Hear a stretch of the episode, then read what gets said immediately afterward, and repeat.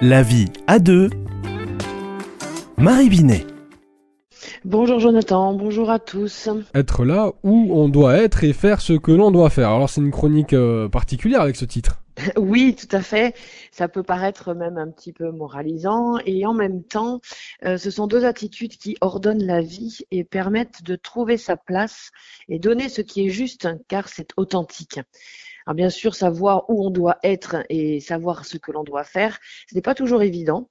Euh, on peut même se sentir assez perdu euh, à certains moments de sa vie. Et hum, ça demande un petit peu de se dire, euh, voilà, où est-ce que j'ai envie, moi, justement, d'être, où est-ce que je me sens appelé. C'est ce qu'on appelle découvrir et remplir sa mission. Et ça se traduit dans des actions. C'est pour ça que le titre est assez complet.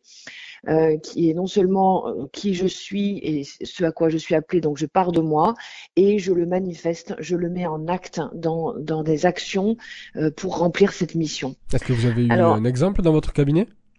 Alors, ça arrive régulièrement que des personnes se sentent un peu perdues et avec tout ce qui s'est passé autour du Covid, d'autant plus. Et je pense notamment à Marguerite, en effet, qui avait tout d'un coup envie de lâcher tout ce qu'elle vivait.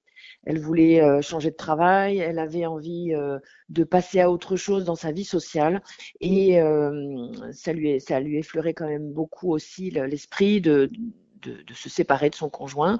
la vie de famille la fatiguait beaucoup et elle voulait passer à autre chose. Et puis, bon, en même temps, elle disait tout ça et elle se sentait vraiment en disant, mais je veux tout ça, mais en fait, je ne sais pas ce que je veux, je ne sais pas où aller.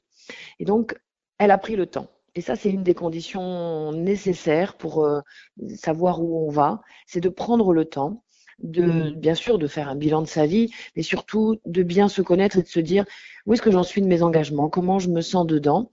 Et dans la vie conjugale, ça peut se traduire par est-ce que je l'aime encore? Est-ce que j'ai encore envie d'être là? Est-ce que j'ai envie euh, de partager encore? Est-ce que je me vois vieillir avec? Et eh bien, de, de s'écouter, c'est important, mais aussi euh, de donner du sens. Pour être là où on doit être et faire ce qu'on doit faire, il faut que ça ait du sens. Sinon, on n'y va pas.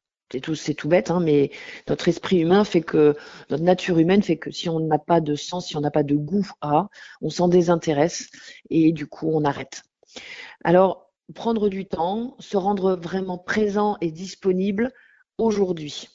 Avant d'anticiper, c'est de se dire aujourd'hui. Tous les matins, je me lève aujourd'hui est, qu'est-ce que j'ai envie de vivre dans ma vie, de faire de ma vie, qu'est-ce que j'ai envie de donner, comment j'ai envie d'être en relation avec le monde, avec les autres? De redonner un sens peut-être? Voilà, et donc ce sont des petits pas. Et Marguerite avait, prendre, avait très peur de prendre une bifurcation dans sa vie. Elle avait peur de se tromper, et c'est naturel. Donc du coup, elle y est allée petit à petit, et elle a reposé des actes qui lui correspondaient davantage. En fait, elle vivait euh, une croissance personnelle, et elle a réappris à y mettre du cœur et y mettre de l'amour, même avec son conjoint. Elle a redécouvert des façons d'être, des façons de donner et de recevoir. Et en tant que chrétien, euh, bien sûr que y mettre de l'amour a du sens. Euh, un amour qui nous dépasse, hein, ce n'est pas que le nôtre. C'est un amour dont on est rempli en tant que baptisé par Dieu et de se dire, voilà, cet amour-là, il, il m'invite à être là, il m'invite à faire et du coup à répondre à un appel qui m'est personnel et unique.